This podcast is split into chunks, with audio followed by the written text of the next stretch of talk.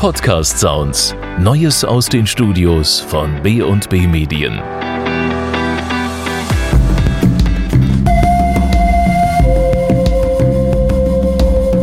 In dieser Podcast-Episode zu Australien reisen wir in die Wüste Zentralaustraliens.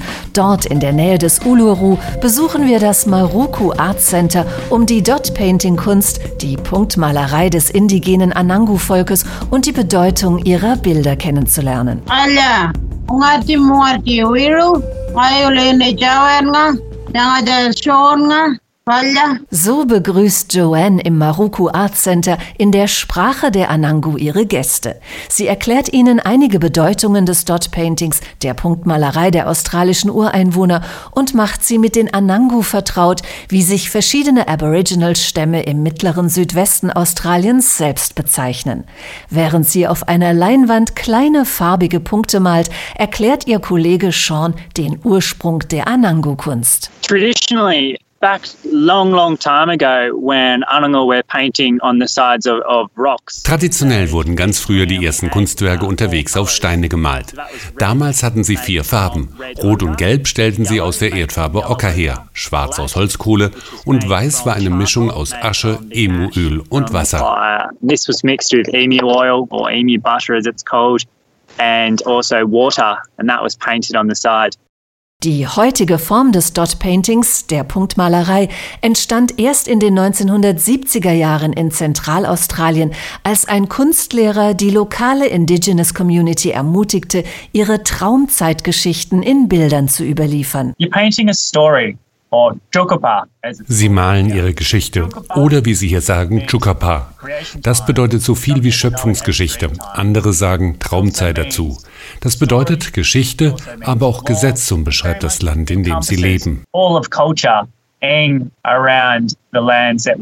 Chukopa ist die Grundlage der Anango-Kultur, der religiösen Philosophie, die das indigene Volk mit seiner Umwelt und seinen Vorfahren verbindet. Die Bilder entstehen durch eine ganz bestimmte Maltechnik. Yeah, the, his the history of dot painting is um Traditionell werden bei der Punktmalerei zunächst mit einem Pinsel Linien gezogen, die die Geschichte erzählen. Zwischen den breiten Linien werden dann Punkte gesetzt.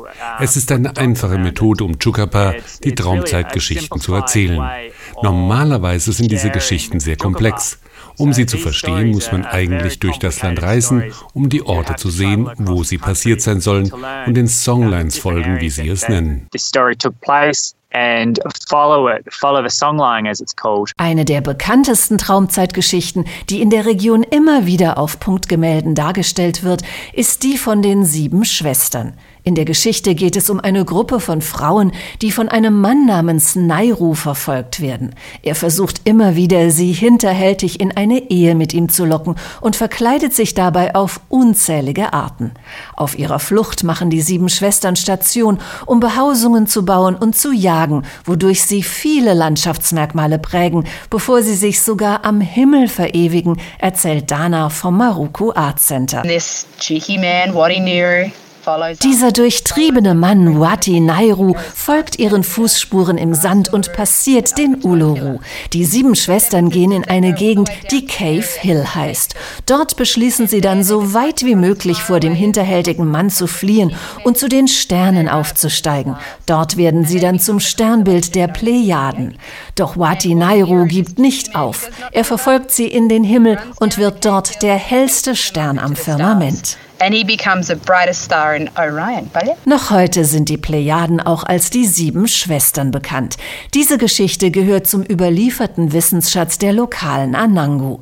Dargestellt werden die Protagonisten durch verschiedene Symbole, erklärt Dana. So whenever you see a U-shape, it represents a person sitting. Wenn man eine U-Form sieht, dann ist das immer eine sitzende Person. Wenn Sie von oben mich und meine Kollegin Sarah im Sand sitzen sehen, dann erkennen Sie, dass unsere gekreuzten Beine ein U bilden. Wenn Sie auf einem Bild einen Mann und eine Frau zusammensitzen sehen, dann erkennen Sie das an ihren Werkzeugen. Neben einem Mann liegen zum Beispiel ein Speer und zwei Boomerangs. Bei der Frau liegen ein Stock, mit dem sie gräbt, eine Schüssel und ein Haarreif her wira or piti, which is a bowl, and her mangere, which is a head ring. Aber auch die verschiedenen Farben haben in der Punktmalerei eine Bedeutung. Die lila Punkte stehen für Anuli, eine Buschpflaume. Gelb bedeutet Spinifex-Gräser oder eine Honigblume. Grün symbolisiert Wald und Buschland, blau ist Wasser, rot die Buschtomate und braun ist die staubige Erde.